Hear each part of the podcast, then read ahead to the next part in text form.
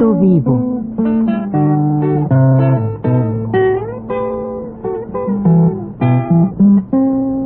Mis décadas.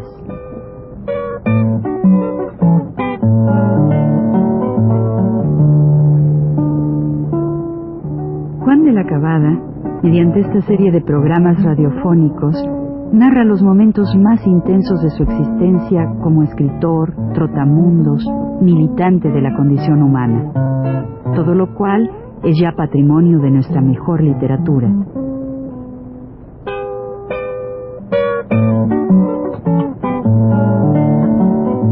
Con ustedes, Juan de la Cabada.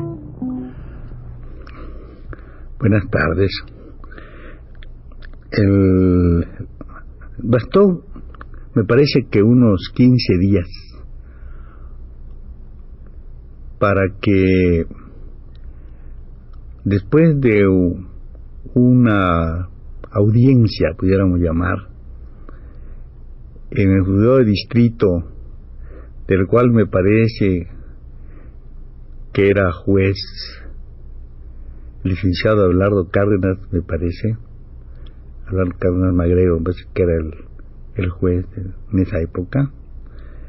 Bastó que, como digo, tuviéramos una ligera audiencia donde fue ese policía que le dio el golpe precisamente a mi amigo y que tenía una algo como una bola aquí en la oreja atrás, muchacho joven todavía, a quien yo acusé de haber golpeado a mi amigo. Eh, pero Evelio no, no quería nada, ¿no? Que yo, yo sí, yo le dije, mire, señor, este señor, este tipo golpea a la gente, da igual, tiene aquí, se llama Rubén Arena, porque había dicho, tiene aquí atrás uno. Y bueno, él se asustó muchísimo, ¿no? Porque pues era una acusación, pero mm, estas cosas pasan así, ¿no? Este, el, el, el cuate este, pues no dijo nada, Evelio, ¿no? Me cayó, no dijo nada. Y entonces, el nos dieron enseguida libre, porque como digo, como entra uno sale. No hay que perseguir qué, qué pueden decir de una persona que va a buscar, lo agarran, porque cuando acompaña a la vida a buscar un acta de defunción, y ahí lo aprenden, ¿verdad? Y lo aprenden y lo llevan, y así como entra sale, porque no hay nada. ¿verdad? No, no, no, no, no, no hay una, una cosa de, sino que la policía hizo una cosa administrativa y lo consigna a una persona al, al, pues lo, consigna al juzgado de distrito y es una lata, ¿no? Está uno ahí 15 o 20 días, pues como, como una cosa así muy... La prensa además habla, ¿no? Dice cosas y que todo eso, pero no hay nada, sale uno tranquilamente como entró. Así fue. Entonces, salimos y empieza naturalmente la, la propia cosa del, del acondicionamiento a la vida libre, que deja uno cosas pendientes que hacer, trabajos que realizar, mm, asuntos personales, familia, etcétera, ¿no? Bueno, y así salí, empezó la cosa. Como estas veces, como otras veces, tenía que andar y tengo que volverlo a contar a la búsqueda, claro está, de la, del lugar donde va uno a vivir, ¿verdad? Porque no tiene uno arraigo así, no puede ser. Entonces, en aquellos tiempos, me parece que pasé yo a vivir a un hotel que se llamaba el Hotel Ecuador. En ese Hotel Ecuador nosotros, digo nosotros porque había un amigo mío que estaba tan desprovisto de medios de fortuna como yo, ahora es millonario, ahora vive él en, en, este, en Venezuela, desde aquí lo podemos saludar. Él se llama Pedro Yuliac, es un íntimo amigo mío, lo quiero muchísimo, el negro Yuliac. Vivía aquí en México, luchaba con nosotros, estudiaba medicina, y bueno, pues, eh, tenía grandes amigos, era eran grandes amigos eran pues Ramírez y Ramírez, Dorantes, vamos, todo el grupo de, de, de gentes que entonces militaba en el movimiento. Y con el negro Yuliac nosotros pasábamos la, vida buscando por el día el sustento y por la noche el cobijo de cualquier lugar, a veces un hotel o algo. Este amigo mío era, este, era muy bueno para jugar, muy buen jugador. No lo hacía porque no quería, pero siempre que iba a jugar, no había ya no había otro remedio, íbamos a una cosa que se llamaba la covacha.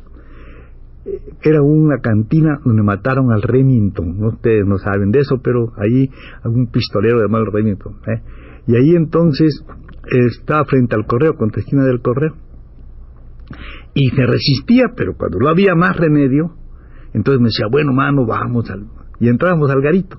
En cuanto llegábamos, negro, ven acá, ven acá, vente de ese, mi, pareja, tú que no se va. Tengo frío, mano, no, no te importa, yo tengo fuerte, ven acá. Y entonces ya inmediatamente él se ponía y me decía, espérate un ratito, mano. Y efectivamente, no pasaba media hora en que no tuviera la lana. Y ya vámonos, mano. Nos pero eso era infalible. Nunca perdió en mi vida. En iba a veces, no, pero nunca, no le gustaba. Era una cosa que él no lo hacía porque era un compañero, un miembro del partido y no había más remedio que cuando ya no había más solución, pues iba a jugar y ganaba. Siempre, ¿verdad?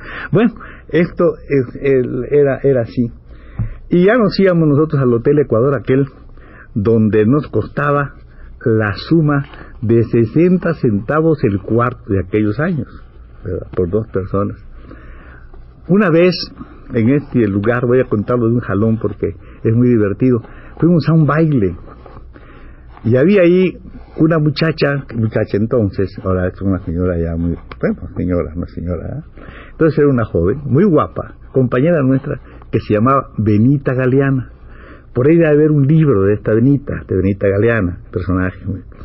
Y entonces, este, en el baile, había un sujeto, también buena persona y todo eso, pero ella no le gustaba, ¿verdad? No le gustaba que lo estuviera sacando él, el cuate aquel, y dice, oye, mano, llévame, ¿no? Me dice a mí, llévame. Este, yo después viví con ella, pero en ese tiempo no, nada más compañera, así amiga. Y le digo, pues si quieres, vámonos, ¿no? Y me dice, bueno, le dije a Julián, oye, vamos a llevarnos a Benita, ¿no? Me dice, vamos, porque ¿cómo iba a dejar yo al negro Julián sin casa, no? Pues en ese punto le digo, pues vámonos. Dice, nos salimos los tres, ¿verdad? Y ahí nos vamos al hotel ese Ecuador. Siempre llegábamos los dos, pero en ese día que llegamos tres, ¿verdad? Pago. Y me dice, ¿y qué? Dice, ¿los dos para una? Pues sí, le dije, los dos para una. Y entonces nos fuimos a platicar toda la noche en nuestro cuarto, ahí estuvimos conversando, muy contentos. Y al día siguiente salimos a esas calles que se llaman las calles de Jesús Carranza, que se llama la continuación de Argentina. Ahí tomamos nuestro desayuno y ya nos fuimos. No había ninguna cosa de, este, más allá ¿verdad? De, de la amistad y el compañerismo. Pero así, y así como era, era de repente, pues, este pues el negro tenía donde estar y ya yo me trato de repente yo me iba a esos hoteles todavía más baratos había uno por allá por ese, por ese, por la, lagunilla, que era de 50 centavos, tostoncito. Entonces ahí fui día y estaba yo así con esa cosa muy ligero, yo tengo un sueño bastante ligero, estaba así como, como saturadito así de, con el sueño y el no sueño, cuando en esto veo cómo meten la mano, ¿verdad? Quitan una silla que yo había puesto precisamente detrás de la puerta, ¿verdad? La mano, y viene un, individuo caminando así despacito, ¿verdad? Casi no se le oía las pisadas, pero yo estaba, yo estaba despierto, nada más estaba así mirándolo con, con el así, como haciéndome el dormido, pero mira uno así por través de las pestañas, lo miraba, ¿verdad? Y él venía a mi infeliz a, buscar nada, el pobre que iba a sacar, que había unos centavos, así, pero yo le dije, ¡ay, amigo!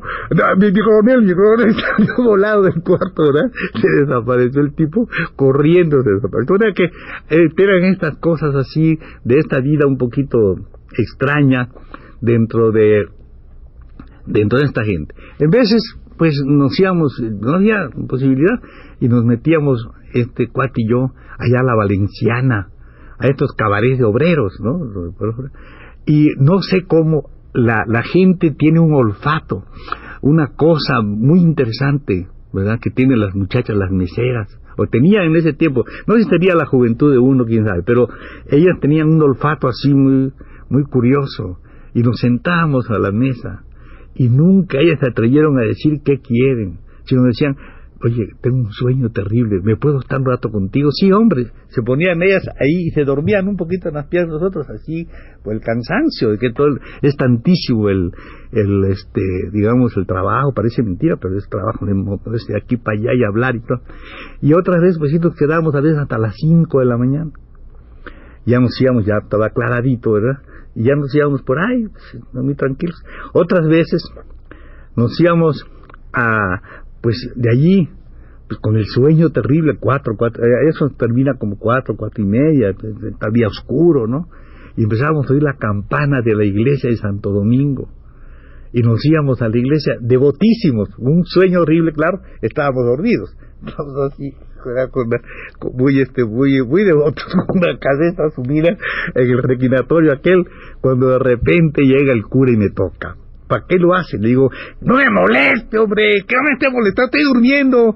Entonces me dice, yo digo, vámonos que nos van a linchar. entonces, yo no, yo no, pasó nada, ¿no? Yo le grité y todo, bueno, vamos, y nos fuimos, ¿verdad? Y había ese, día, creo que fue ese día también, ya nos fuimos a la catedral. Ustedes deben conocer la catedral bien, ¿verdad? Yo sí la conozco bien, y hay uno que se llama el coro de los canónigos. Es muy bonito porque tiene unos, unos grandes sillones con incrustaciones de marfil. Muy bonito está eso en el coro de los canónigos. Y para dormir es buenísimo. Entonces llegamos allí, están las, las misas en cada uno de los altares y nos metemos allá a dormir, el negro y yo. Yo puse, yo entonces usaba sombrero, ustedes de esa época, ¿no? La, ¿saben? Todo el mundo usaba su sombrerito, como fuera, ¿verdad? De cualquier clase de sombrero, era borsalino, o era del, más corriente, o era sombrero, puesto sombrero y estaba poniendo el sombrero, estábamos puestos y muy puestos y durmiendo. Cuando viene el sacristán y me toca, yo dije, bueno, este sí que... Pero no, me, creo que yo que era cura. Y me dice, tenga cuidado con su sombrero, no se lo vayan a robar. Y entonces ya mi sombrero que estaba ahí, y ahí me quedé dormido aquel día en, la, en ese lugar. Así como eso, íbamos a ver un español llamado Rivas, que era pescador ¿verdad? Y este enseguida nos dotaba de dinero y cosas para desayunar y comer. No era que la vida era así un poquito al asalto de mata. Y, y claro, ¿qué íbamos a hacer? ¿Verdad? En esta situación. Claro, mucho era con Julián, otras veces me acomodaba con mis cuates, ¿no? A recuerdo así, así, así. También cómo lo confunden a uno la policía a veces, ¿verdad? Lo confunde mucho. Yo viví entonces en una en un lugar que se que se llama la colonia Morelos, que ustedes no sé si la conocen, es una colonia bastante dura y muy buena. Ahí vivía un amigo mío que, se, que con su familia, que ojalá viva, no sé si vivirá, es en Michoacán, y se llama Olegario Aguirre. Olegario Aguirre. Bueno, este Olegario Aguirre vivía aquí en México, era zapatero, y pues ahí, en su casa de él, ahí vivía yo. No crean ustedes que ninguna cama. Yo dormía en el suelo en un petate muy tranquilamente, porque además me gusta. La gente se enoja, pero a mí me gusta, me, me siento bien durmiendo yo en una cosa dura, así, ¿verdad? Me siento muy bien. Y, no, no me importa, ahorita puedo dormir en cualquier lado igual que antes. Bueno, entonces, este, ahí estaba yo, y, y había un compañero Espinal, se llamaba, un compañero nuestro, había sido panadero en Jalisco, yo lo conocí en Jalisco, y un día, pues, el pobre murió tuberculoso, ¿verdad? Y andaba limpiando zapatos. Es terrible que uno llegue, sea luchador, tenga después necesidad y, no tenga nada más que meterse a, limpiar botas. Y allá andaba el pobre, tenía un cuarto que le pagábamos nosotros y un dinero que yo le llevaba. Y un día que voy a llevarle el dinero, ¿verdad? Que le dejaba un compañero Castañeda el dinero. Y vamos a, ahora mismo a dejarle el dinero a Castañeda para cuando venga el pobre de Espinal a recogerlo. Y con eso vamos a enlazar en la próxima vez. Buenas noches. Ah, buenas tardes, porque es tarde la cosa. Buenas tardes y hasta la próxima vez.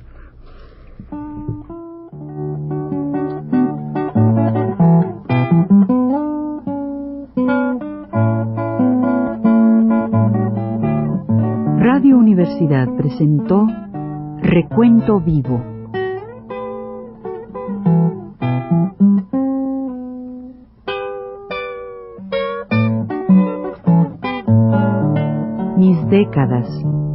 por Juan de la Cabada.